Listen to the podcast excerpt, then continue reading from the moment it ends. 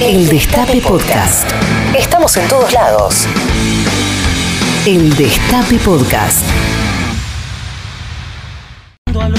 Según, según Consumidores Libres, la, la suba del precio de los alimentos de, de diciembre fue del 6,5%. Si vos anualizás eso, si vos decís, bueno, ahora los alimentos van a aumentar un 6,5% mensual durante un año, eso te daría 100%. Seguramente no va a ser así, desde luego, pero nosotros tenemos que hacer nuestros análisis desde el precio que tiene o de la evolución de precios que hubo en este mes. No, no hay otra forma de hacerlo. ¿Y los salarios? ¿Cuánto pueden subir los salarios? ¿Cuánto puede dar una pyme que genera el 90% de los salarios en Argentina. 30. ¿Y cuánto perdería entonces un trabajador en términos de capacidad de compra de alimentos? El gobierno toma una medida acertada cuando prohíbe la exportación por los próximos dos meses de maíz.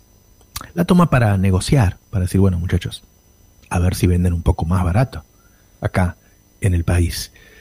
Ayer decía la toma tarde, creo que sí, pero, pero la toma.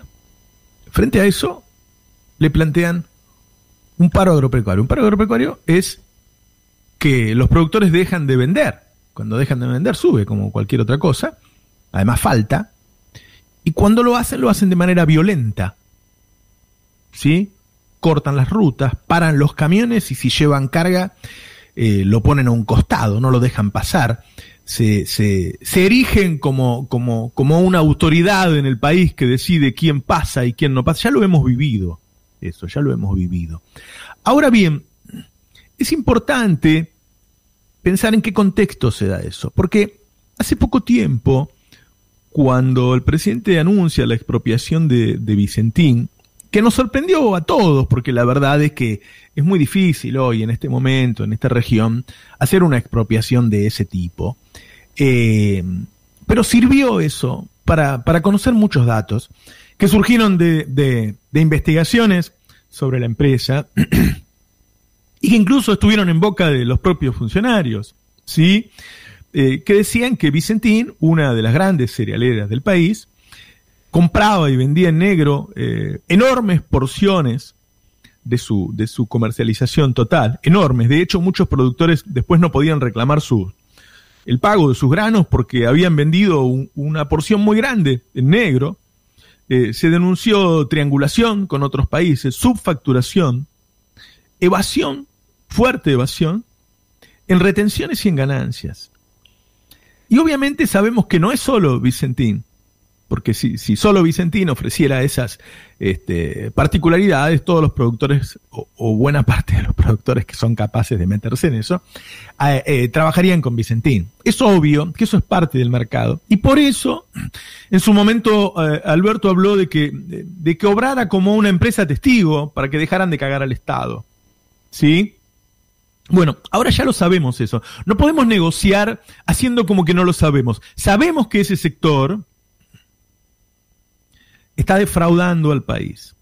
Está defraudando al país. Está evadiendo en términos de retenciones, en términos de impuesto a las ganancias. Ese, ese sector que ahora eh, se para para eh, discutir con el gobierno de manera violenta, como suele hacerlo, este, estaba evadiendo. Ese sector eh, es cada vez más complicado en el país, porque ganó una batalla en 2008 y porque luego estuvo Macri. Macri estuvo cuatro años este, en donde los granos no estaban tan altos como hoy, pero donde le eliminó las retenciones.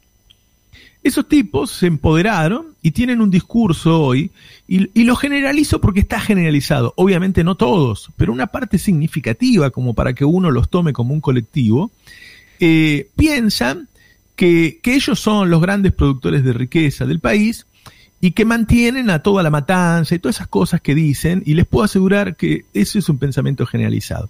Eso lo lleva a un lugar eh, eh, moral en donde evadir está bien. porque ellos piensan que están siendo expoliados por un, por un populismo que luego agarra esa plata y se la distribuye a los vagos. No hago más que repetir las cosas que ellos dicen. Eso los, eso los empodera, ¿no? Eso, eso los empodera.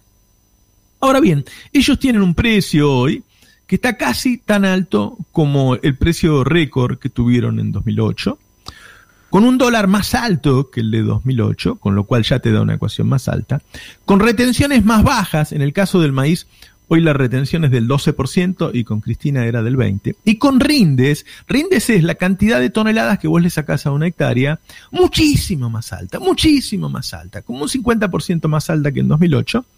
Eh, para que te des una idea de, la productividad que tiene el campo argentino, eh, vos le sacás a una hectárea en la zona núcleo del país 13 toneladas de maíz y en Brasil le sacás 2, solamente 2. ¿Ok? Ahora, ambos productores, el brasileño y el argentino, venden al mismo precio porque ese precio surge del mercado de Chicago.